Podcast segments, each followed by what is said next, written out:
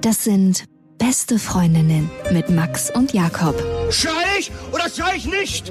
Und du sagst es mir nicht, aber ich schrei aber nicht. Leg mich doch am Arsch. Der ultra ehrliche Männer-Podcast.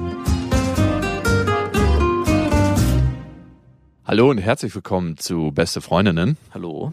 Euer Abführmittel für die Ohren. Und die Folge soll heute heißen Du Opfer. Warum? Dazu später mehr. Erstmal eine andere Geschichte. Ich habe neulich so eine neue Packung Kondome gekauft und da stand so Sensible Touch drauf und sie unglaublich gut sein sollen und sehr dünn. Also ich benutze lieber recht dünne Kondome und benutze dann lieber ein bisschen weniger Härter? hart.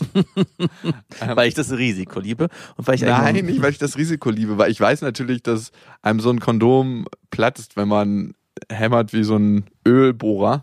Mhm. Und darum gehe ich lieber den Trade ein, dass ich sage, bisschen dünnere Kondome, dafür ähm, besseres Gefühl, aber dafür nicht so krass hämmern. Und jetzt ist die Frage, ich habe nämlich eine neue Packung Kondome gekauft und da stand so ganz viel drauf, äh, Sensible Touch und fühlt sich an wie ohne und bla bla bla. Und dann habe ich die benutzt und dachte mir so, die fühlen sich richtig kacke an. war das eine Markenfirma oder so? Ja, das war, eine, war keine Discounter-Marke. Es gibt ja auch Leute, die kaufen so richtige Discounter-Kondome. Mein Vater. Gibt's auch Kondome von Ja? Bestimmt. Ich sage ja, wir brauchen Ja als Sponsor. Ja-Kondome. Sag Ja zu Ja-Kondom. Auch hier kann man ein bisschen Geld einsparen. Und ich habe mich richtig geärgert, weil das war so eine Zehnerpackung. Und jetzt ist meine Frage, bimse ich die zu Ende? Ja. Also ähm, brauche ich die auf, weil ich ja eigentlich immer gerne alles aufbrauche und nichts wegschmeiße. Aber ich habe dann die nächsten ähm, neun Male mit diesem Kondom nicht den Sex, den ich haben könnte. Oder sage ich einfach, fuck it, leg die unten in den Hausflur, weil alle Sachen, die zu verschenken sind, kann man bei uns unten in den Hausflur. Hast du denn zurzeit, ja? Stech Feuer mit der Nadel einmal durch jedes, nein. Hast du denn zurzeit mehrere Sexualpartnerinnen oder nur eine? Äh, das äh, möchte ich nicht kommentieren. Okay, gehen wir davon aus, du hast mehrere. Ist es mit manchen besser? Ist es mit einigen besser oder mit einigen schlechter? Hm. Dann kommentiere ich ja deine Frage, die du mir gerade Okay. gestellt hast. Okay, ja. Okay, Also- ich gehe wieder davon aus. Nein, gut. Ähm, also mit einer schlafe ich ohne Kondom, weil ich habe einen Test gemacht okay, und sie auch. nicht, die muss raus. Ja, die muss raus aus der Testung, obwohl die wir, obwohl die könnten wir reinholen, indem wir einfach, also wir als Forscherteam, indem wir auch dort äh, den Kondomwechsel machen und die anderen, mit denen schlafe ich mit Kondom logischerweise. Okay, und ist da, also worauf ich hinaus will, ich würde die Kondome auf jeden Fall aufbrauchen, weil die müssen verbraucht werden. Und ich Aber von mir? das nicht unbedingt, aber wenn du sie selber aufbrauchst, würde ich sie mit dem Partner aufbrauchen, der schlechter ist im Bett. Warum? Das gibt ja, das ist ja dann nochmal ein Minus. Ja, aber ich würde, bin eher jemand, der sagt, wenn schlecht, dann richtig schlecht und dann das gute Erlebnis aufheben, als dass ich das gute Erlebnis dämpfe. Ist es dir peinlich, Kondome zu kaufen? Ich habe das lange nicht mehr gemacht. Aber So, war es dir peinlich früher so, wenn die ganz vorne lagen neben dem Klopapier? nee, also was mir Kondome ging, aber was mir peinlich war, wenn man so Gleitgel gekauft hat und Weil so. man sofort wusste, ah ja. Und so ein riesen Strap-on und deine Freundin hinter dir stand und dir so die, Schuld, die Hand auf die Schulter gelegt hat. und äh, ähm, so Endlich mal keine und ich, Erektionsstörung. und die Kassiererin mit dem Blick, du bringst es also nicht. Oder ähm, jetzt kriegst du es mal richtig rein. Hinten in den Schornstein. Und ich habe einmal Gleitgel gekauft, äh, parallel zu Windeln und meine Tochter stand unten, hat noch gefragt, ob sie Ach, benutzt du mit deiner Freundin Gleitgel? Nein, wir hatten mal eine Zeit lang Gleitgel genutzt, einfach nur, weil wir es cool fanden. Wirklich? Ja, Magst du Gleitgel? nein. Und vor allem gibt's halt unterschiedliche Gleitgels und ich mag vor allem nicht wasserbasierende Gleitgels, weil die trocknen einfach aus und man hat eigentlich nichts gewonnen. Das ist noch schlimmer als vorher. Ja, das ist noch was? schlimmer. Man muss eigentlich Silikon, glaube ich, basierte heißt es nehmen, Ja. aber die sind wiederum auch so glitschig und hören nicht auf, auch glitschig zu werden, auch danach nicht. Dass man, also nein, ich benutze keine Gleitgels, mir ist auch nicht notwendig. Aber eine Zeit lang habe ich, Jawohl. eine Zeit lang habe ich schon, ich weiß gar nicht, warum wir es gemacht haben. Foreplay ist, wenn ich in die Tür reinkomme. wenn meine Freundin den Schlüssel hört, wie er sich rumdreht. Wenn meine Freundin hört, wie ich den Motor ausmache. Das ist unser Vorspiel. Hallo! Aber, ich hoffe, du bist schon feucht. aber zu den Kondomen nochmal, also du musst die ja als nachhaltig lebender Mensch definitiv eigentlich selber aufbrauchen, bin ich der Meinung. Oder ich steige einfach um auf Einhornkondome. Wollte ich jetzt eh mal machen. Oh, Weil, und dann, was machst du mit den alten? Die hebst du auf. Die schicke ich bei Einhorn ein. Gib die doch deinem Vater. Für den ist es ein neues Gefühl, wenn der eh immer nur die Jagdkondome benutzt. Ja. Ja, finde ich gute Idee. Ich Ich, weiß jetzt- gar nicht aber, ob der Sex hat im Moment und wie lange es brauchen würde, bis er die alle aufgebraucht hat, weil der hat nicht so regelmäßig Sex. Ist egal. Die werden aber die können ja also jetzt auch nicht bis 2040 irgendwie da im Portemonnaie bei ihm bleiben. haben Im Portemonnaie sowieso nicht. Haben Kondome ein Haltbar Haltbarkeitsdatum? Ja, natürlich. Und Grüße gehen raus an die Bundeszentrale für gesundheitliche Aufklärung. Wie lange hält so ein Kondom? Muss ich drauf gucken, aber ich denke mal so zwei Jahre. Vor allem, was Kondome überhaupt nicht mögen, ist, wenn sie so geknickt werden Mhm. und wenn sie ständiger Penetration ausgesetzt sind außerhalb der Punani oder von irgendjemandem den Schornstein oder Mund oder was auch immer. Also, die mögen das nicht. Aber du hast jetzt einen von denen benutzt Yes. und äh, hast du dich danach. Zwei, zweimal sogar schon. Ah, okay. Fällt mir da ein. Okay, dann, aber hast du dich danach richtig geärgert, dass du die gekauft hast? Nein, ich habe währenddessen einfach gemerkt, dass ich das nicht so geil finde wie sonst. Dazu muss ich sagen, dass meine Stichprobe nicht so groß ist. Ich habe mit zwei Frauen mit den Kondomen Sex gehabt. Mhm. Und jetzt könnte es an den Frauen liegen oder an meinem Verhältnis zu den Frauen. An den Frauen liegt es ja in dem Sinne nie. Gerade noch so rausgerettet. Oh Gott, oh Gott, ich bin fast über den Abgrund der Klippe rausgeschlittert mit meinem Auto. Ein, ein Reifen war schon so im luftleeren Raum und dann hat der Wagen noch dank Four-Wheel Drive die Kurve gekriegt. Es gibt keine schlechten Kondome, nur schlechte Frauen. Gewagte These. Ich war neulich mit einer Frau unterwegs und die meinte dann so, ja, das ist mein schlechtes Bein. Wir haben irgend so eine Sportübung gemacht. Und die hat sich dann so auf ihr Bein gestützt und meinte so, das ist mein schlechtes Bein. Und ich so, wow, angenehme Art, wie du über deinen Körper redest. Vor allem, was, was heißt das, das schlechte Bein? Was Das ist nicht so dehnfähig oder nicht so stark. So. Ich bin übrigens dazu übergegangen, beim Sport zu daten. Äh, was für ein, du machst doch Basketball? Nee, ja, aber das mache ich alleine. Okay. Das ist eine Einzelsportart. und sonst trainierst du doch nur zu Hause bei dir an deinen Geräten oder Ringen. Die, du hast doch so Ringe zu hängen. Das ist das Einzige, oder? Nee, ich gehe ja manchmal auf so eine Insel. Ja. Ich gehe ja manchmal auf so eine Insel in so einen Parcours. Ja. Achso, dieser Trimmlichtfahrt. Genau. Und ich finde es total super, da zu trainieren und äh, auch mit einer mit einem Date zu trainieren, weil du hast ein paar Sachen dort vereint. Einmal kannst du sehen, ob die Frau beweglich ist und zu dir passt und ob das Spaß macht, ob die einen Bezug zu ihrem Körper hat. Mhm. Du kannst gut reden mit einer Frau. Während des Sports. Ja, finde ich total gut, weil man ist beschäftigt und das und die Kommunikation ist gleich so auf einem Nebenbei-Level. Also es ist nicht mehr so gezwungen. Es ist nicht so, als ob du dich an den Tisch setzt und dir gegenüber sitzt. Du kannst gucken, wie gefällt dir die Frau körperlich? Ne, beim Sport, safe. Mhm. Also es gibt ja auch so Frauen, die sind überhaupt nicht in ihrem Körper zu Hause. Da fragst du dich, wo wohnst du eigentlich? Wo wohnt deine Seele? Und sie haben auch meistens wahrscheinlich enge Sachen schon an, weil Yes, sir. Du siehst, wie die Frau ungeschminkt aussieht, weil meistens sind Frauen beim Sport nicht so krass geschminkt. Ja, ich weiß, ein paar geben jetzt ein Veto. Ich bin immer krass geschminkt, mir läuft die Suppe dann runter und mein ganzes weißes T-Shirt ist voll mit brauner Soße. Ja, gibt's auch manchmal. Und das nächste ist, selbst wenn das Date kacke war, war es keine verschwendete Zeit, ja, weil du hast halt Sport gemacht und fühlt sich gut. hört sich gut an. Äh, Und, Und ähm, das letzte, du kannst gleich verschwitzt danach in die Kiste. ma- macht ihr das dann? Ist schon mal passiert, dass ihr während dieses Trimmlichtfahrts eine Position dafür verwendet habt? Oder ist es dazu öffentlich? Nee, man kann aber gut Hilfestellung leisten beim Stretchen. Kannst du mir mal mein Bein heben? Ich habe eine Frau, Aber, der aber halt nochmal ganz kurz, wie, wie kommt ihr denn, also ist es, für, nehmen die das einfach so an? Also sagst du, hey, erstes Date, hast du Bock mit mir auf den Trimmlichtfahrt zu gehen? Oder wie läuft es? ja nicht beim allerersten Ah, okay. Also es ist nicht So- ein erstes Date. zweites, drittes vielleicht. Erstes Date wäre schon geil. Naja, ich sag dann meistens, dass ich halt gerne Sport machen würde und ob wir das nicht zusammen machen wollen würden. Hm. Und wenn eine Frau sagt, äh, ich bin überhaupt nicht sportlich, Sport mache ich nie, dann ist es schon mal so, okay. Ich war mit einer Frau bei diesem Pfad und die war so gelenkig, dass sie sich auf ihre Beine legen konnte. Also die, kennst du das, wenn du so gerade sitzt, deine Beine ausgestreckt hast und dann dich so nach vorne beugst? Eine Stretch-Übung, die ich hasse. Kenne ich nicht, aber Ich habe ein bisschen verkürzte Sehnen, gerade in den Knien. Und wenn ich das mache, dann komme ich so ein bisschen nach vorne.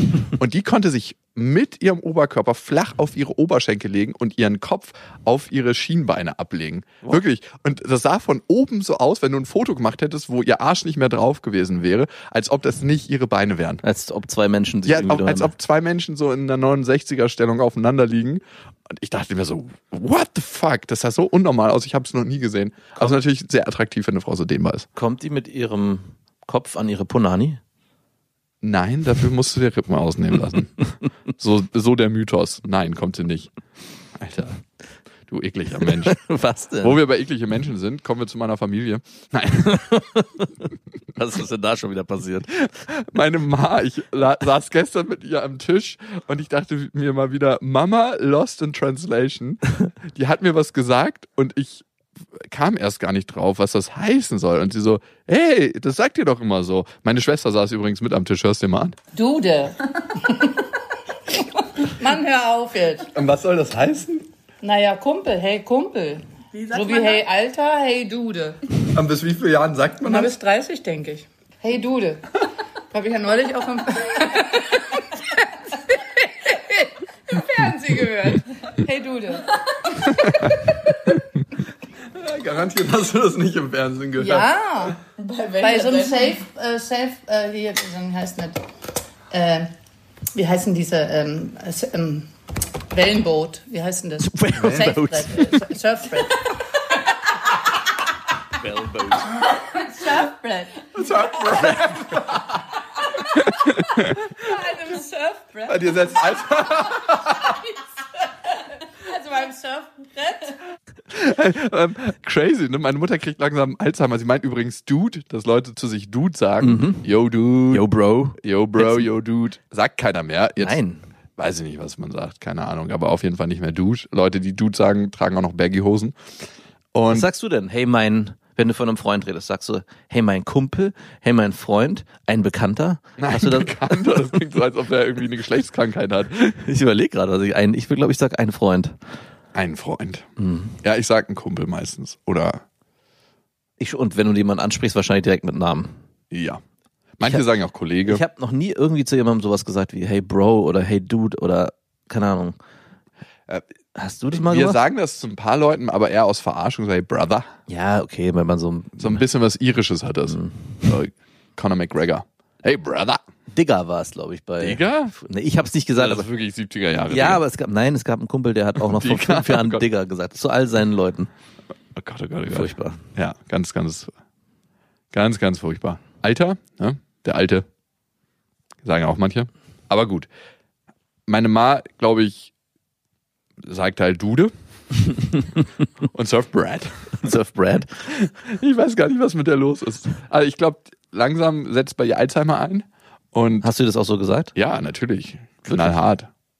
Und die erinnert sich halt auch an nichts mehr. Aber wir müssen deine Mutter mal wieder ein bisschen öfters einbringen mit solchen Geschichten. Oder kommt es nicht mehr so oft vor, weil sie sich an die Sachen einfach nicht mehr erinnert, die du sie fragst in dem Moment? Nö, Nö, doch. Also ab und zu mal erinnert sie sich dran. Vor allem das Schöne ist, ihr macht das gar nichts aus. Sie sagt so, puh, ja, mach doch mit mir, was du möchtest. Also zum Beispiel würde ich von ihr gern wissen. Das klingt auch falsch, by the way. Oh. Ich würde von ihr zum Beispiel gern wissen, welche Kondome sie empfehlen würde. Die teureren oder die billigen? Meine Mutter fragt mich manchmal äh, so Details, wo ich mir denke, Mama, das geht dich einen feuchten Kehricht an. Was denn zum Beispiel? Ähm, Wie es zum Beispiel gestern im Bett war mit der einen. nein, so detailreich fragt sie mich nicht, so was gerade mit den Frauen läuft und ob ich mich gerade verliebt habe. Ja, ich will natürlich wissen, ob es dir seelisch gut geht. Ja, Und du sagst dann aber, Mama, körperlich geht's mir gerade sehr gut. findest du, man muss mit seinen Eltern über sowas reden? Hm, ja, also zumindest. Wann hast du denn das letzte Mal mit deiner Mutter über dich geredet, wie es dir geht? Ich habe mit meiner Mutter eigentlich immer über mich geredet und sie hat auch immer nachgefragt, aber ich vermeide das in letzter Zeit, schon seit längerem, weil das du kannst das einfach nicht tragen. Nee, Mutter. es geht immer in die es geht immer in die Richtung, Irgendwas ist falsch. ja, irgendwas ist negativ. Oh. Und das möchte ich nicht mehr.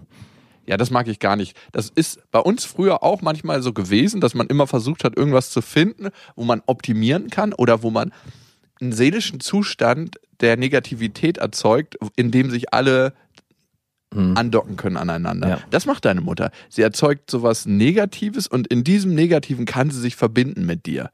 In Mhm. diesem Leid. Das macht sie auch mit sich selber, ne? Ja, und ruft dann nochmal am nächsten Tag an und sagt mir, sie hat die ganze Nacht darüber nachgegrübelt, konnte nicht schlafen. Und deswegen wollte sie nochmal nachfragen, ob denn wirklich alles gut sei. Und ich dann sagen muss, ja Mama, es ist alles gut. Und deswegen teile ich nicht mehr so gerne, wenn es mir nicht so gut geht mit ihr, weil ich das weiß, was das immer für einen Rattenschwanz mit sich zieht. Und deswegen fahre ich jetzt zum Bahnhof Zoo und setze mir einen Schuss, weil alles so gut ist. ja, aber zum Beispiel, ähm, mit meiner Tochter hatten wir ja gerade die Situation, dass sie im Krankenhaus war und ich habe zum Beispiel mich auch geweigert, äh, ihr das zu erzählen, weil ich wusste, das wird ein Riesendrama drumherum geben, ob wir auch wirklich alles gemacht haben, ob wir uns auch wirklich sicher sind und ob dann wirklich alles gut ist. Und dann am Ende noch, und ich mache mir so eine Sorgen und so, Mama, ja, wir auch, aber es, es geht hier nicht um deine Sorgen, Mama, genau. sondern um meine Tochter. ja. Und deswegen teil, war, ich, war ich letztes Mal so, ey, erzählst du das? Eigentlich müsstest du es erzählen, weil das gehört ja dazu, aber ich habe mich dann dieser negativen Emotionen, die damit zusammenhängen, äh, erwehren wollen, indem ich sie einfach nicht erzählt habe. Voll gut. Ja, finde ich auch genau richtig. Ist gesünder. Für mich. Total. Also ist genau richtig und gesünder und gut, dass du es nicht gemacht hast. Aber was ich fairer deiner Mutter gegenüber fände, wenn du ihr das mal spiegelst. Habe ich schon mal gemacht. Immer und immer wieder, solange bis der Drop. Also, wie oft ist man verpflichtet, einem Menschen was zu sagen, bis er es checkt oder bis man das Gefühl hat, ey, ich habe es jetzt so oft gesagt, wenn ihr es jetzt nicht checkt, ihr Problem. Zweiteres. Ja, denke ich auch. Irgendwann ist so eine Abgrenzung fällig. Wie oft hast du es ihr gesagt? Ein fucking Mal. sie, hat einmal, sie hat einmal den Knall nicht gehört und dann war es vorbei.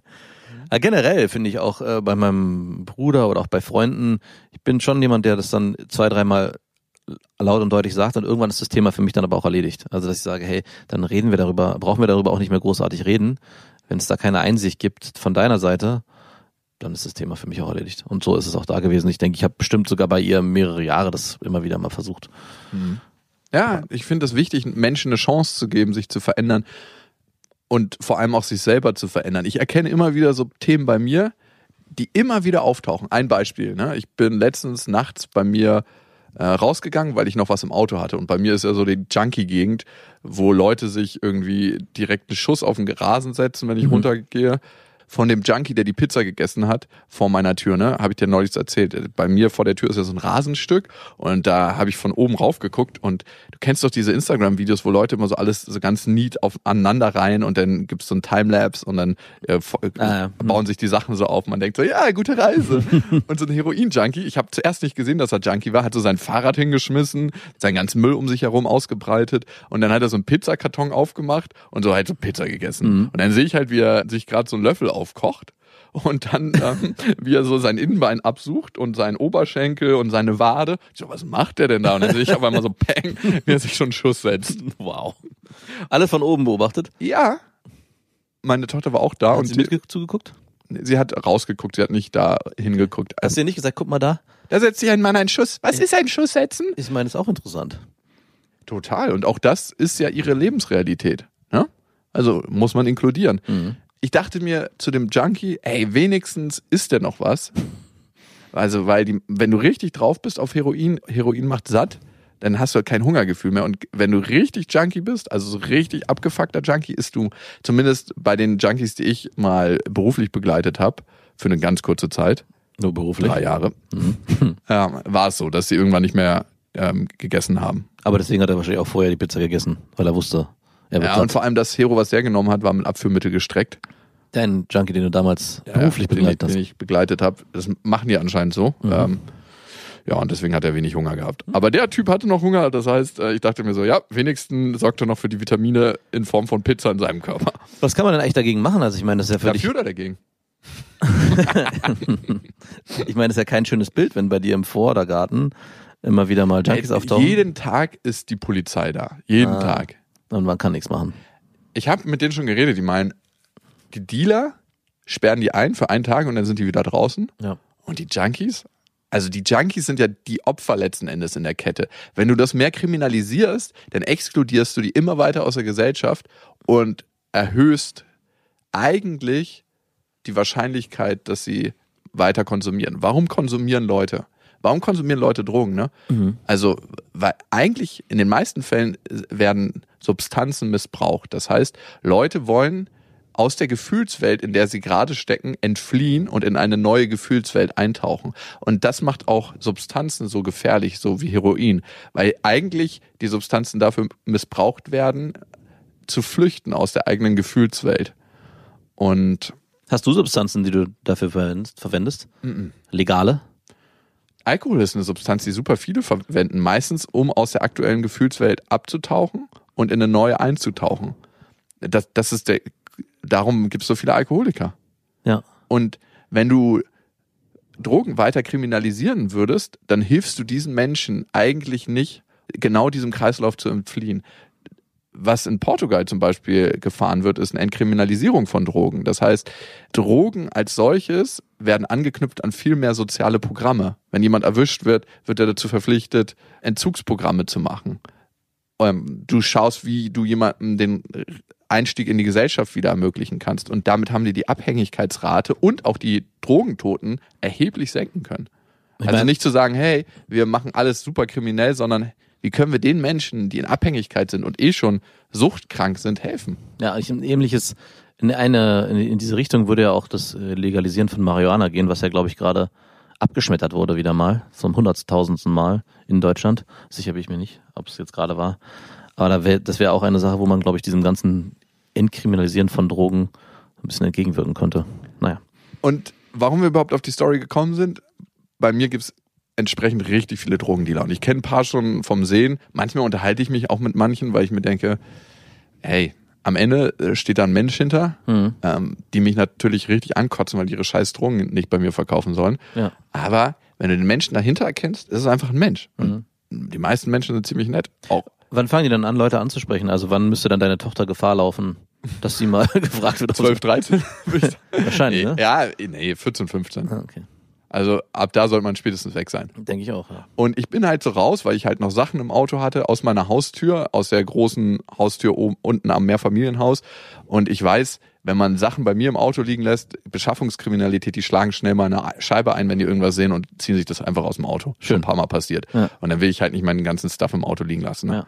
Ich mache die Tür auf ähm, und muss die so einhaken und in dem Moment kommt ein Drogendealer vorbei und will so ins Haus rein und so tut so, als ob er ins Haus reinrennen will. Was machen die denn da drin? Er wollte mir einen Schreck einjagen. Ach so, okay. Ähm, das hast du richtig gemerkt, weil er sich so aufgebäumt hat. Und dann dachte ich mir so, du Pisser, du dealst in meiner Gegend, wo ich wohne, wo ich mein Zuhause habe, mit Drogen. Und dann willst du mir noch Angst machen, dir trete ich sofort die Kniescheiben ein. Und sind deine Kniescheiben noch am Leben? Und dann ist er halt so ein paar Meter weiter gegangen, weil er sich eingelacht hat. Und dann bin ich halt hinter ihm hergerannt und dann hast du richtig gemerkt, wie er zusammengezuckt ist, weil er damit nicht gerechnet hätte. du bist ja der kleine Privatsheriff bei dir in der Gegend. Ja, genau. Das wäre doch die, eine Lösung, dass ihr so eine Zivilpolizei ja, äh, ins Leben ruft. War auch schon in Dortmund und Bochum diese Scharia-Polizei. Das war eine tolle, tolle Institution. Äh, apropos, was ist eigentlich aus dem Wort Lilla an eurem Haus geworden? Ist das äh, immer noch da? Steht da noch. Ach, hast du nicht weggemacht? Mm -mm. Und du hast auch noch nicht herausgefunden, ist es auch noch nicht mehr dazugekommen? Nein, es ist nicht noch ein zweites Lilla. Also glaubst du, glaubst du mittlerweile, ist es random oder ist es wirklich jemand, der weiß, dass du da wohnst? Es ist schon ein krasser Zufall, was ein sehr seltener Name ist, dass es an unser Haus geschrieben wurde. Mhm. Also es wurde ja nicht, die Nachbarhäuser sind ja auch zugesprüht. Warum wurde es direkt an unser Haus, ja. gesprüht? Was sagt deine Ex-Freundin dazu? Wie findet dieses? Ich finde das crazy, aber das ist jetzt so. Ich glaube, wenn du da zu viel Energie reingibst, von wegen, ey, ähm, ich finde den Typen und dann mache ich den kalt oder was auch immer, ist idiotisch. Auf jeden Fall bin ich dem Drogendealer dann hinterher, der ist zusammengezuckt und der meint ja so sofort zu mir, ey du, ich habe ein Messer. Und ich so, schön für dich, hol das doch mal raus, kannst du mir ja mal zeigen. Hat er natürlich nicht gemacht. Und was ich dann krass fand, war zu sehen, ähm, dass sich sein in der Begegnung, ich habe ihm halt in die Augen geguckt, aber nicht aggressiv, sondern freundlich, habe ziemlich neutral dann geguckt, sich er total aufgeweicht hat und meinte, ey, ich merke gerade, dass eine scheiß Aktion von mir war und dass ich einfach den Anfang gemacht habe mit dieser Aktion und du eigentlich nur darauf reagiert hast. Ja. Und dann bin ich so weitergegangen und da haben wir so ein bisschen geschnackt und bin ich halt an mein Auto ran und er meinte, ach, dir gehört dieses Auto, krass, ich habe das schon oft hier gesehen und dann haben wir halt uns nett unterhalten und ich dachte im ersten Moment, ist es so geil, dass er weiß, was mein Auto ist? genau. Da steht als nächstes Lilla drauf, ab. Aber ich wusste auch, der dealt halt in der Gegend, wenn der, wenn jetzt nächsten Tag meine Reifen auf sind, weiß ich genau, wo ich hingehen muss. Naja, gut, wer weiß, ob er es war. Ja gut, aber, aber er, er würde dann schon mit der, mit der Wahrheit rausrücken. aber was ich so krass an der Situation fand, war einmal, wie schön sich das aufgelöst hat. Und das zweite, mein Reaktionsmuster. Wenn jemand in meinen Raum eindringt, wie krass ich den verteidige. Na klar. Also, ich weiß nicht, woran das liegt. Und ich komme diesem Ding immer mehr auf die Spur. Woran liegt das, dass ich nicht möchte, dass jemand meinen Raum einnimmt? Ob es auf dem Fahrrad ist oder wenn mir ich hasse es auch, wenn mir jemand zu nahe kommt, so ein ganz fremder Mensch. Ja, siehst du, jetzt weißt du, wie es mir geht, wenn ich Leute umarmen muss, generell. So, das ist das ja, du, ich habe ein Messer. ja, genau. das kann ich ja auch immer sagen, ey, du umarm mich nicht, ich habe ein Messer. Deswegen bin ich ja ganz dankbar, dass das zurzeit nicht erlaubt ist. Und ich habe immer mehr für mich herausgefunden, woran das bei mir liegt. Ich hasse es, Opfer zu sein. Mhm. Ich halte es nicht aus, Opfer zu sein. Ich musste irgendwann in meiner Kindheit aufhören, Opfer zu sein. Hältst du es auch nicht aus, jemand anders in der Opferposition zu sehen, wie diesen Dealer, der ja eigentlich ein Opfer ist? Oder geht das? Bei manchen Opfern halte ich das nicht aus. Dem versuche ich dann sofort Lösungsansätze zu geben und so. Aber ich halte es ja bei anderen nicht aus, weil ich mein eigenes Opfer nicht sehen will. Das ist mein eigenes Opfer sein. Wenn du bestimmte Sachen bei anderen nicht aushältst, zum Beispiel wie jemand anderes Opfer ist, hält man es oft auch nicht aus, sein eigenes Opfer zu spüren, weil eigentlich ist dein Gegenüber ja immer nur ein Spiegel für das, was du bist. Und ich habe das gemerkt. Ich habe es bei meiner Mutter jahrelang nicht ausgehalten. Beziehungsweise, was, was du mal warst. Also so geht's mir. Ich war eine Zeit lang auch, glaube ich ich. bin immer noch Opfer. Ja, ab, ja, aber ich glaube nicht, also ich wollte nur auf dieses Spiegelbild hinaus, was man dem anderen sieht, dass ich zum Beispiel bei mir, wenn ich einen, jemanden sehe, der sich in so eine Opferhaltung begibt, denke ich so, boah, beweg ich da bitte raus. So war ich auch mal und ich ertrage das kaum, wenn ich denjenigen so sehe. Ja, ich ertrage die Gefühle auch nicht. Und ich bin in dem Moment Opfer, wieder Opfer. Wenn du es nicht aushältst, auch mal Opfer zu sein, Mhm. dann bist du ein fucking Knecht. Dann bist du ein Knecht deines Reaktionsmusters. Ja. Und ich möchte aus diesem Reaktionsmuster raus. Und deswegen habe ich einen neuen Podcast kreiert. Ah, weil ich einfach mich besser erkennen möchte in dem, was ich bin und wie ich reagiere und was ich mache. Mhm. Und in diesem Podcast versuche ich verschiedene Wege zu finden, mich selber besser zu erkennen. Ich glaube, wir gehen so oft ins ich glaube, viele Menschen sind gewöhnt, ins Fitnessstudio zu gehen, ne? Und zu sagen, ey, ich mache irgendwie Übungen und äh, stille um meinen Körper. Aber den, das Fitnessstudio für die Selbsterkenntnis, für eine Klarheit im eigenen Leben, für sich selber besser erkennen, für die Seele, mhm. es wird immer noch krass belächelt. Und ich möchte verschiedene Methoden ausprobieren.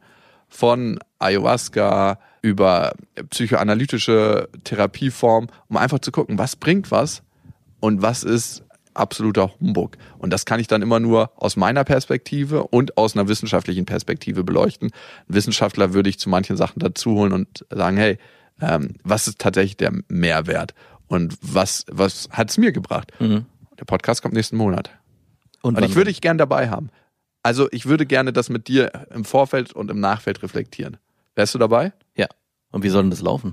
Ja, ich würde dir vorher erzählen, was ich vorhab. Mhm. Ich habe schon drei Erfahrungen gemacht, by the way, und ich würde dir vorher erzählen, was ich vorhab, und du sagst, äh, was so deine Vorurteile sind und so. Dann mache ich die Erfahrung und dann kann ich dir berichten, wie es tatsächlich war.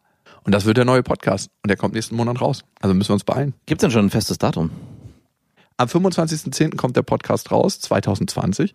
Ich will dich haben, weil ich deinen kritischen Blick auf die Dinge wertschätze. Also du bist für mich immer eine Lampe im Dunkeln, die mir leuchtet, wenn ich mich mal wieder irgendwo verirrt habe. Mhm. Ich bin gespannt. Wird es auch dramatische Geschichten geben? Also mir ist es ja immer wichtig, dass ich dich in, in der Opferposition sehe. Ich dachte, das hältst du nicht aus. Ah, bei dir halte ich das sehr gut aus. Ich weiß, du freust dich auch immer, wenn ich Fehler mache. Ja, du freust dich wirklich, wenn ich mal einen Fehler mache. Ne? Ja, freue ich mich. Warum eigentlich? Weil du mir oft meine Fehler vorhältst und dann bin ich froh, wenn ich dir mal einen von deinen ein- vorhalten darf. Es, Vor allem, wenn es dieselben sind. Wenn, wenn so Sätze fallen von dir, weil jemand, der Richter darf keinen Fehler machen und du trittst oft als Richter auf. wirklich. Mhm. Oh, unangenehm. Richter mag keiner. Nein. Keiner mag Richter. Das ist wirklich unangenehm. Ja. Das ist richtig hässlich. Sorry for being so ugly. ja, ich kann es durchaus nachvollziehen. Kann ich sehr, sehr gut verstehen. Also eine Story noch zu Opfer, by the way. Ein entfernter Bekannter von mir, ich möchte es mal so formulieren, der Mhm. ist Psychotherapeut, psychologischer Psychotherapeut. Mhm.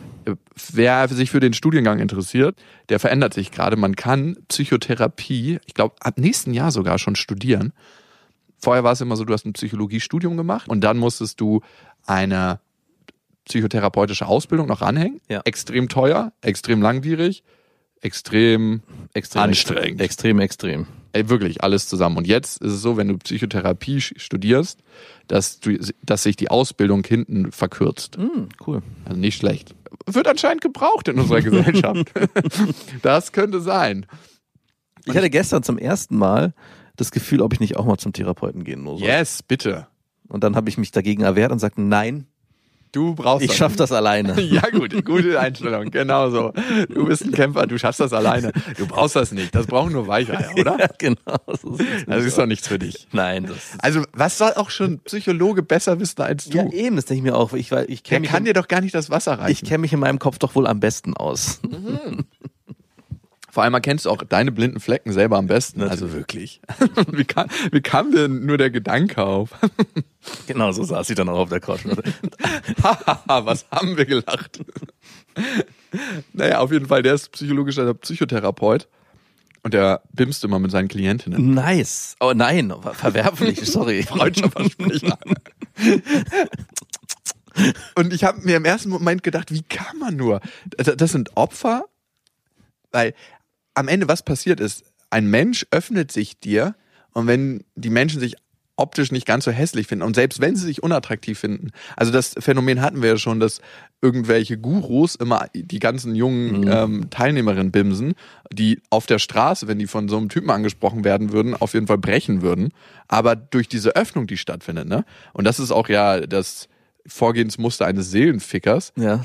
du erzeugst eine seelische Öffnung mit Herzensthemen und dann kommst du dadurch leichter an die Frau ran. Und ey, als psychologischer Psychotherapeut bist du einfach mal in der Öffnung schlechthin, in der puren Öffnung und dann zu sagen, oh sorry, wir müssen doch noch mal bimsen.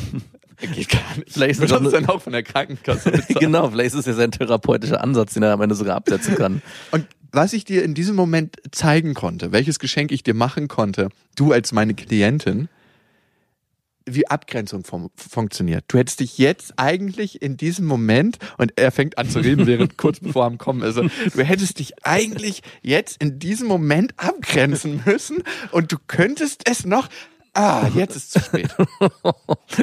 Und ich habe mein Kondom vergessen. Er bimst gerade die Kondome zu Ende von mir, die schlechten. Aber wie crazy ist das? Aber hast du den irgendwie äh, in die moralische Verurteilung genommen? Und Ich habe den nur zweimal getroffen, der hat es mir auch nicht selbst erzählt, das hat mir wiederum sein guter Freund Ah, erzählt. okay. Und ich denke so, Alter, also ich, ich weiß nicht, ob ich das direkt angesprochen hätte. Bimst der alle seine Klienten oder nur die Also, attraktiven? nee, nur die Attraktiven. Hm, weil ich dachte, Nur die Jungen. Also sonst wäre es ja, das könnte es wirklich eine Therapiemethode sein. Aber vielleicht funktioniert die auch aus seiner Sicht nur bei besonders attraktiven. Oder er kann nur funktioniert nur bei besonders attraktiven. Ach so, dass er als Therapeut sich dort auch in die Opferhaltung begibt Ja. und sagt, hey, sorry, ich kann nicht anders. Das funktioniert nur bei besonders, attrakt besonders attraktiven Klientinnen. Meinst du, davon gibt es viele von so Therapeuten, die das ausnutzen, die Situation? Ich glaube nicht, dass es viele gibt, aber es gibt ja auch Lehrer, die ihre Schülerinnen bimsen. Mhm. Und Professoren, also Leute, die eigentlich in der Position sind, wo ich sage so, schwierig. Obwohl ich Professor ja auch nicht sauber finde. Ey, ganz ehrlich, wenn du eine Masterarbeit, eine Bachelorarbeit Ja, von deiner Studentin empfängst und sagst, ja, ich gehe da gerne rüber, ich müsste noch mal ganz kurz mit dir reden in der horizontalen. Äh, Das ist ein bisschen so, als ob der Fahrschullehrer sein Bein auf, seine Hand beim Bremsen bei seiner Fahrschulschülerin Mhm. auflegt. By the way, in ähm, Holland ist das erlaubt, dass Fahrschülerinnen mit äh, Sex entlohnen ihre Fahrschullehrer. Also, dass die das so verrechnen dürfen. Ernsthaft? Ja, Nein. Doch. Das hast du dir ausgedacht. nein, ich habe dazu einen Artikel gelesen. Nein. Doch. Fahrstunden gegen Sex ist keine Prostitution und in den Niederlanden zulässig. Das hat die Regierung erklärt, nachdem es offiziell Thema einer parlamentarischen Anfrage war. Wow. Kein Wunder, dass da Gras. Einer Palle Old White Men haben darüber entschieden. ja, natürlich. Die notgeilen Böcke. Aber was? Ey? Wie eklig bitte. Wow. Ja gut, aber ich frage mich immer, auch bei Sex mit Prostituierten sagt man immer, es ist einvernehmlicher Sex. Aber ich finde, man muss sich immer die Historie einer Person angucken. Aus welcher Das ist doch traumatisierenden viel zu anstrengend, wenn ich mit einer Prostituierten schlafen will, da will ich mir doch nicht dafür so, so viel Gedanken drüber machen. Dann lege ich mein Geld und sage so, pst, jetzt Ruhe hier von Historie. Ja, wie oft hast du denn schon mit einer Prostituierten Noch geschlafen? nie. Ja, siehst du. Aber davon gehe ich aus, dass es so sein Ich frage mich immer, ob das wirklich einvernehmlicher Sex ist, weil die bringt manchmal, nicht immer, aber ich würde sagen, dass es überhäufig so ist bei einer Prostituierten, dass sie ein ja sehr spezielles Elternhaus genossen hat Mhm. und wahrscheinlich auch eine spezielle Eltern- oder auch Vaterbeziehung. Mhm. Natürlich. Wie freiwillig aufgrund der Historie ist dann der Sex oder die Situation, in der sie sich befindet? Ist man nicht Knecht seiner eigenen Vergangenheit? Das ist man nicht immer Knecht seiner eigenen Vergangenheit? Vielleicht müssen wir mal eine Prostituierte einladen, um das äh, Unbedingt. Zu, zu ergründen. Also war übrigens auch Thema gestern mit meiner Mutter. Sie meinte, früher stand immer eine einbeinige Prostituierte, Kurfürstenstraße, Ecke Bülow äh, in Berlin. Ja. Und ich so, das ist die einzige Prostituierte, die und die hatte ein Holzbein. Die ja. hatte wirklich ein Holzbein. Manche fanden das anscheinend geil. Und ja. die hat das auch offen zur Schau getragen. Und das ist die einzige Prostituierte, die nicht auf den Strich gehen konnte. Nein. Alright, der war schlecht. Wow. Oh, aua. Jetzt gleich kommen wir zu den Hörermails. Davor, wir sind auf Tour nächstes Jahr 2021. Also wenn ihr so lange im Voraus plant, dann sind wir in Köln, Leipzig, Saarbrücken, München, Wien, Nürnberg und noch in vielen weiteren Städten. Alle Infos dazu auf bestefreundinnen.de. Wir bekommen immer von euch Hörermails. Das ist sehr schön, da freuen wir uns ähm, sehr drüber. Und Jana hat uns geschrieben zum Thema Ghosting. Darauf wollte sie nochmal Bezug nehmen. Wir hatten ja mal eine Ghosting-Folge mhm. von nicht so allzu vielen Folgen. Ghosting ist echt eine üble Sache und zeugt von einem schwachen Charakter. Zu sagen, hey, hier entsteht nicht das, was ich mir vorstelle und deswegen ist es besser, dass wir uns nicht mehr treffen, ist eine klare Ansage, die meistens ja auch einfach nur der Wahrheit entspricht. Mit diesen beiden Sätzen definiert man die Situation genug, um Klarheit zu schaffen, ohne dass man ins Detail gehen muss muss und zum Beispiel dann verletzend wird, weil man auf persönliche Eigenschaften vom anderen sich bezieht. Hey, kann ich voll unterschreiben. Ich war auch jemand, der schon mal geghostet hat. Einmal. Ein paar Mal. Und ich kann dir sagen, warum ich es gemacht habe, weil ich mich den negativen Gefühlen nicht aussetzen will. Klar. Also alles, was wir machen, machen wir eigentlich, um ein Gefühl zu bekommen oder einem Gefühl auszuweichen. Hm. Und Ghosten ist tatsächlich eine Charakterschwäche, wenn man so will, weil derjenige es nicht aushält, die potenziellen negativen Gefühle zu empfangen von dem anderen. Und vielleicht auch, weil er nicht will, dass es dem anderen schlecht geht. Nee, weil dem anderen geht es schlechter, wenn du ihn ghostest. Aber die Illusion entsteht, dass man dem anderen weniger wehtut. Ja, klar. Nein, ah, nee, nee, nee. Mhm. Also ich kann nicht leugnen, dass ich mal geghostet habe, auch aus dem Grund, hey, es ist doch das Beste, wenn ich mich einfach gar nicht mehr melde, weil dann muss diejenige sich nicht einreden. Ja, wie schlecht bitte. Ja, klar. Nein, es ist doch am besten, wenn ich mich gar nicht mehr melde, weil ich dann ganz viele Fragezeichen bei dem anderen äh, hinterlasse und derjenige dann noch eine Weile über mich grübeln wird, warum es da nicht geklappt hat. Sollte ich mich jetzt doch vielleicht nochmal melden? Warum hat das nicht hingehauen? Bin ich vielleicht schuld? Wenn man eine ganz klare Grenze zieht, gibt man dem anderen die Chance abzuschließen und zu sagen, hey, der hat einen Cut gezogen, fertig next. Ja. Und so lässt man ein Feld an Möglichkeiten auf, so als hätte nicht doch noch mal was. Also hinterlässt jemand einfach ein weißes Blatt Papier, was immer wieder neu von dir, von deinen Gedanken beschrieben wird in deinem fucking Kopf. Ja. Und darum ist Ghosting Kacke. Und ja, keine Frage, Ghosting ist auf jeden Fall Kacke. Aber ich frage mich schon manchmal, ob es nicht auch man, Personen gab, die schlechte Erfahrungen gemacht haben mit diesen klaren Ansagen. Also von wegen, hey, ich habe kein Interesse an dir und äh, wir passen einfach nicht zusammen und dafür vielleicht nicht eine genaue Begründung definieren kann, aber trotzdem sich klar positioniert hat und das Gegenüber das nicht akzeptiert und trotzdem weiterhin versucht und fragt und macht und tut. Und man dann irgendwann an den Punkt kommt, dass man sagt, hey, ich habe keinen Bock mehr darauf und äh, ich ignoriere die Person jetzt einfach. Und dann bei der nächsten Beziehung, die vielleicht ansteht, sich dann auch einfach dafür entscheidet, hey, ich habe beim letzten Mal so schlechte Erfahrungen gemacht mit einer klaren Abgrenzung, ich werde in Zukunft einfach mich gar nicht mehr melden und das Thema damit einfach ignorieren und die Person aus meinem Handy löschen. Also manchmal glaube ich schon, dass man auch solche Personen hat, die mit schlechten Erfahrungen ähm, schlechte Erfahrungen gemacht haben und darauf sich und dafür und sich deswegen dazu entschieden haben, hey, die Person ghost sich einfach weg. Und damit ist das Thema für mich erledigt danke auf jeden Fall für deine Mail und für dein Vertrauen. Ihr könnt uns immer schreiben an beste.bestefreundin.de und da hat auch die Janina geschrieben und da kommen wir gleich zu. Davor der Hinweis, ihr könnt diesen Podcast abonnieren auf Spotify, auf Amazon Music, auf Deezer, auf iTunes und überall, wo es Podcasts gibt. Und auf iTunes freuen wir uns besonders, wenn ihr eine Bewertung hinterlasst und einen Kommentar. Mhm. Sehr schön. Du grinst so komisch, weil wir da auch öfters mal richtig eine Klatsche kriegen. Ne? Aber muss auch sein. Muss sein. Yes. Janina hat geschrieben.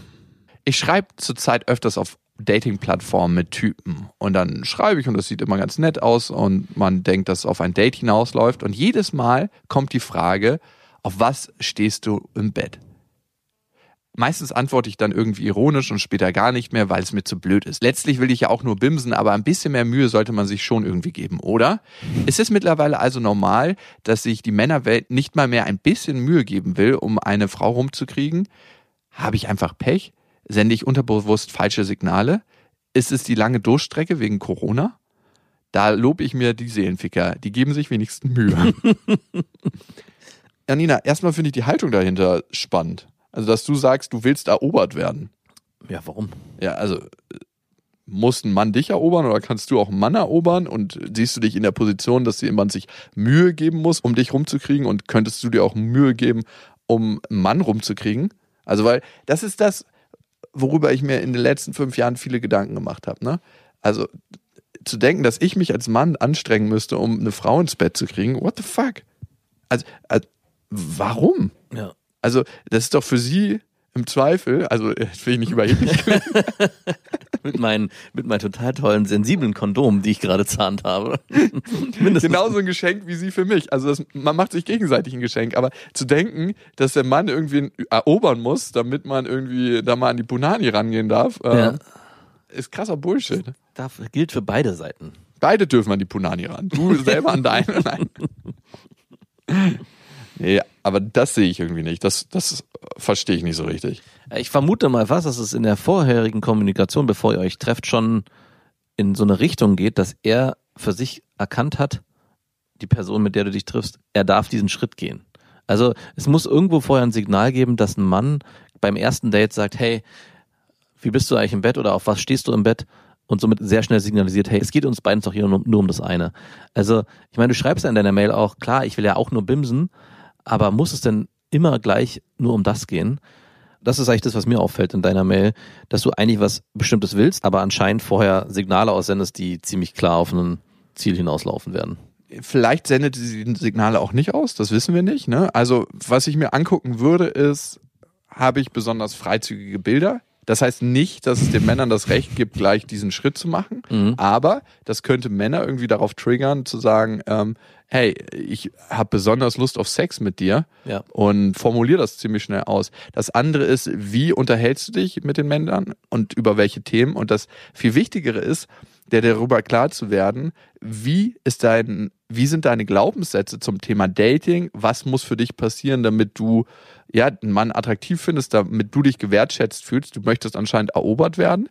Und ist das wirklich die Position, in der du sein möchtest? Weil du bist ja dann auch ein Stück weit, wenn du erobert werden möchtest, Opfer. Ja. Weil du immer darauf warten musst, dass sich jemand anders erobert. Ja. Frag du doch mal zu, zuerst. Jo, Wie im Bett worauf ist. stehst du denn so im Bett? Kannst du direkt als Gegenfrage, da kannst du dir einen Spaß mal draus machen. Worauf stehst du denn so im Bett? Ah ja, stehe ich nicht so drauf. Tschüss. Fertig. Und schon hast du den Spieß umgedreht. Aber sie will ja, dass die Frage gar nicht erst kommt. Ja, aber die Frage wird man schwer vermeiden können, wahrscheinlich. Ja, und woran liegt es? Genau, das habe ich gerade aufgezählt. Mhm. Also könnte daran liegen, Könnte daran liegen. muss es aber nicht. Wie ist es denn bei dir? Hast du das Gefühl, bei deinen Dates geht es immer never. gleich im Gespräch? Überhaupt nicht. Also tatsächlich, und das ist auch eine Schwierigkeit, die ich selber habe, bei meinen Dates geht es gar nicht um Sex. Nein, tatsächlich nicht. Aber es wird am Ende gebimst. Meistens. Das ist das Geheimnis. Nein, also mir geht's auch nicht vornehmlich um Sex. Zumindest ist das mein Glaubenssatz, den ich mir selber einrede. Und vielleicht ist er auch, äh, vielleicht verarsche ich mich damit auch selber. Könnte gut sein. Äh, möchte ich nicht ausschließen. Es darf nicht um Sex gehen, damit am Ende der Sex gut ist. Deswegen darf es nicht um Sex Nee, gehen. ich bin tatsächlich auch so manchmal in der Haltung, dass es mir unangenehm ist, wenn dieses ganze Treffen au- auch um Sex gehen würde. Irgendwie ist mir der Sexpart immer noch ein bisschen peinlich und unangenehm. nicht vorzustellen. Kannst du dir nicht vorstellen, ne? Nee, kann ich mir nicht vorstellen. Doch, das ist mir, ist mir irgendwie unangenehm. Also ich hatte letztens eine Situation, Bist du dann auch so schüchtern? So, ah, na, ich weiß nicht. Ich, Nein. Hm. Ich merke auch, in der Begegnung mit einer Frau geht's mir tatsächlich gar nicht so um Sex. Mir geht's in erster Linie dann erstmal um die Begegnung. Und wenn das andere dabei rumkommt, naja, nee, kann ich so nicht sagen. Das ist eine Lüge. Ich brauche brauch ich hier nicht anlügen. Bei manchen Frauen geht's mir tatsächlich nur um Sex. Ja. Also der wirklich. erste Impuls, wenn du eine Frau ansprichst, ist der, oh, ich würde gerne eine gute Zeit mit der verbringen. Der erste Impuls ist erstmal, ich würde sie Oh, ist die geil, oder? gibt verschiedene Impulse. Also manche Impulse sind, boah, sieht die geil aus, auf die hätte ich Lust, da habe ich Lust, die zu bimsen. Mhm. Das gibt es. Dann gibt es Impulse wie, wow, irgendwie ist es eine wa- wahnsinnig schöne Frau, ich würde die gerne mal kennenlernen. Und Bimsen? Hm, nee, das ist eher dann so menschlich kennenlernen. Mhm. Und dann gibt es Impulse, wow, irgendwie hat die Frau was Interessantes. ich glaube, ich fände das spannend, mit ihr Zeit zu verbringen. Ich will sie kennenlernen. Mhm. Zwei und drei sind ziemlich ähnlich beieinander und eins ist halt so, ich möchte die Person nicht kennenlernen, sondern ihre Punani. Und äh, in welchem Verhältnis sind sie alle ein Drittel, ein Drittel, ein Drittel, oder? Ja, ich würde sagen zu, ich möchte die Person kennenlernen und ich möchte die Punani kennenlernen. 25% Punani kennenlernen, 75 Personen kennenlernen. Wow. 50-50. du edler Ritter in der weißen Rüstung, ey. Mit den gefühlsechten Kondomen. ja, genau. Ich möchte hier mal eine Lanze brechen. Hast du dann auch schon so innerlich so, da nehme ich die Kondome und dann nehme ich die Hier Kondome. kann ich endlich mal meine alten Kondome aufbrauchen.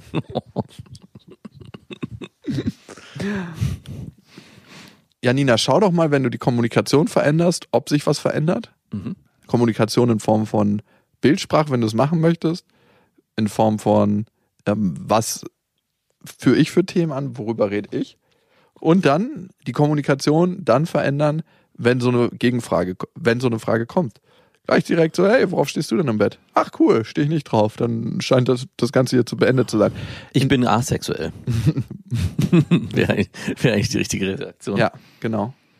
Und dieses Mühe geben, definiert ein Typ deinen Wert in dem Moment, wo er sich einsetzt, also dich rumzukriegen, ist nur eine Frage. Ne? Ich kann das voll verstehen.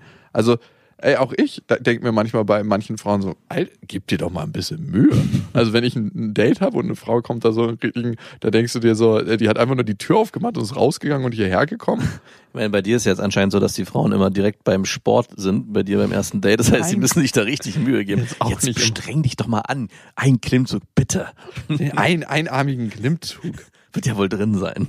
Wie soll es denn nachher im Bett werden? Janina, vielen Dank für deine Nachricht. Und ihr könnt uns schreiben an beste.bestefreundinnen.de und dann sind wir gespannt, was so von euch kommt.